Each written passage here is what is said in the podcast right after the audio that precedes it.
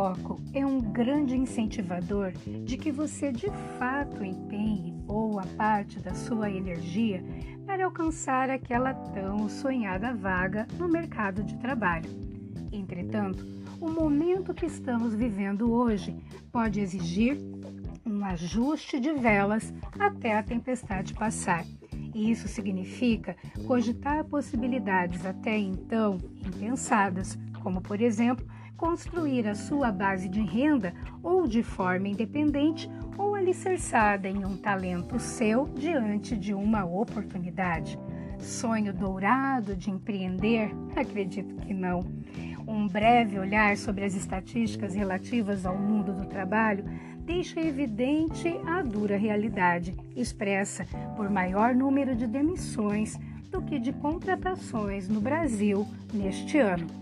Com a pandemia, a relação de trabalho mudou ainda mais. De acordo com a CNN de 9 de abril de 2020, pelo menos 600 mil micro e pequenas empresas fecharam as portas e 9 milhões de funcionários foram demitidos em razão dos efeitos econômicos da pandemia do novo coronavírus. E olhe só, em matéria publicada pela revista Pequenas Empresas, Grandes Negócios, de 10 de junho de 2020, o Brasil deve atingir a marca histórica do empreendedorismo devido à pandemia do coronavírus. Talvez isso pudesse ser uma notícia bastante alentadora, mas em grande medida ela é reflexo da crise do emprego, mas não do trabalho. De acordo com a publicação da revista Pequenas Empresas Grandes Negócios, que eu já citei, estima-se que o grupo dos empreendedores iniciais atinja, no ano de 2020, um recorde histórico, com uma proporção de 25% do total da população adulta. E o mais incrível é que este número é puxado pelas mulheres e por grupos que costumam ser mais afetados pelo crescimento do desemprego, que são as minorias. E o interessante desse aspecto é que 90% dos empreendedores iniciais brasileiros concordam sim que a escassez de emprego é que constitui uma das razões para desenvolver a iniciativa empreendedora com a qual estão envolvidos. E eu penso que prestar atenção é o primeiro passo para identificar oportunidades de empreender. E prestar atenção, eu me remeto a prestar atenção não apenas no mercado de trabalho, mas também prestar atenção em si mesmo. Prestar atenção no mercado de trabalho implica em observar os problemas incômodos à sua volta e ser guiado pela premissa de que todo problema é uma oportunidade disfarçada.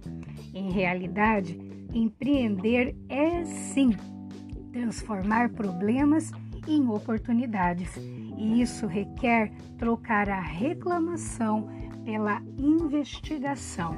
Trocar a reclamação e a negação do ó, oh, por que estamos vivendo essa realidade pela investigação. Quais são as possibilidades? O que eu tenho de talento? De que maneira o meu talento pode atender uma necessidade de um pequeno nicho de mercado e assim assegurar a minha renda e a renda para minha família.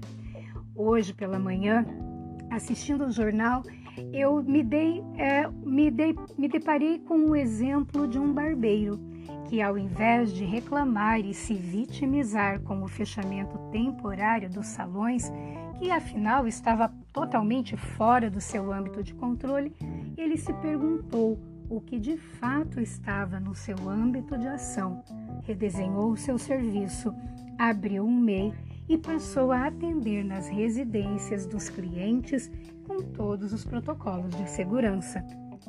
Isso sinaliza que, ao invés de colocar o foco na porta que se fechou, ele passou a buscar por janelas que poderiam ser abertas por ele. E esse exemplo me faz supor que as pessoas que identificam oportunidades ou que têm maiores chances de enxergar e criar as próprias oportunidades são aquelas que utilizam a mente e a energia gerada por ela em próprio favor. E é aí que entra em cena o importante aspecto de prestar atenção em si mesmo. Empreender requer uma boa dose de crenças impulsionadoras. E crenças a que me refiro aqui não são crenças religiosas, mas são aqueles filtros, aqueles sentimentos de certeza, aqueles filtros que estão efetivamente atuando na nossa interpretação sobre a realidade, sobre nós mesmos, sobre o outro e sobre o mundo. E quando é, essas nossas crenças, elas podem ser limitantes, que drenam toda a energia e levam à inação, ou impulsionadoras, que de fato nos colocam em movimento.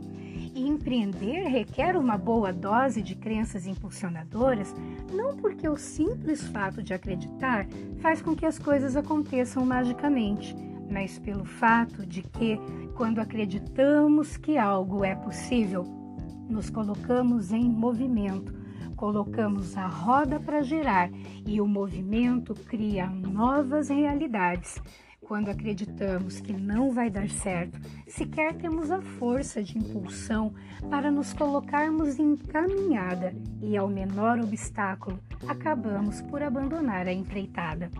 Outro ponto a prestar atenção é no tipo de pergunta que fazemos para nós mesmos quando estamos em dificuldades, quando estamos diante de situações desafiadoras. O que é que você diz para você mesmo? Pense nas perguntas que você faz a si mesmo e se elas estivessem, se elas tivessem um vetor, para onde elas estariam apontando? Para trás ou para frente? Perguntas a exemplo de de quem foi a culpa? Por que comigo? O que há de errado que eu não aprendo? Por que, que tinha que ser assim? Por que logo agora? Observe que o vetor dessa pergunta está para trás, está no problema. E aí é que vem a provocação. Será que o modo como você está se tratando neste momento está ajudando a conseguir o resultado que você deseja obter ou está apenas te machucando e fortalecendo um conjunto de crenças sobre o não mérito ou sobre a não capacidade, que é exatamente o contrário disso que poderia tirar você da crise agora? Então, se o que você diz para você mesmo e a maneira como você está se tratando não ajuda em absoluto que você atinja uma nova realidade, que você se coloque em movimento para sair de uma determinada situação ou de um cenário que não é aquele que você quer estar, fica o meu convite para mudar a pergunta. Tire o vetor do passado, da vitimização e do coitadismo. Ao invés de se perguntar por que comigo, por que eu tenho uma sorte tão infeliz, se perguntar o que eu aprendo sobre isso. Quais foram os meus comportamentos que contribuíram para consolidar a situação que eu estou vivendo agora? Que eu quero? O que é possível fazer de diferente da próxima vez? De que maneira eu escolho ficar alerta para me manter no meu caminho? O que é possível pensar? Com quem é possível conversar? Quais são as possibilidades e o que mais é possível que eu ainda não considerei? Enfim, eu vou ficando por aqui. Eu sou Érica Lotes, mentora de capital humano, e você está no Talento em Foco.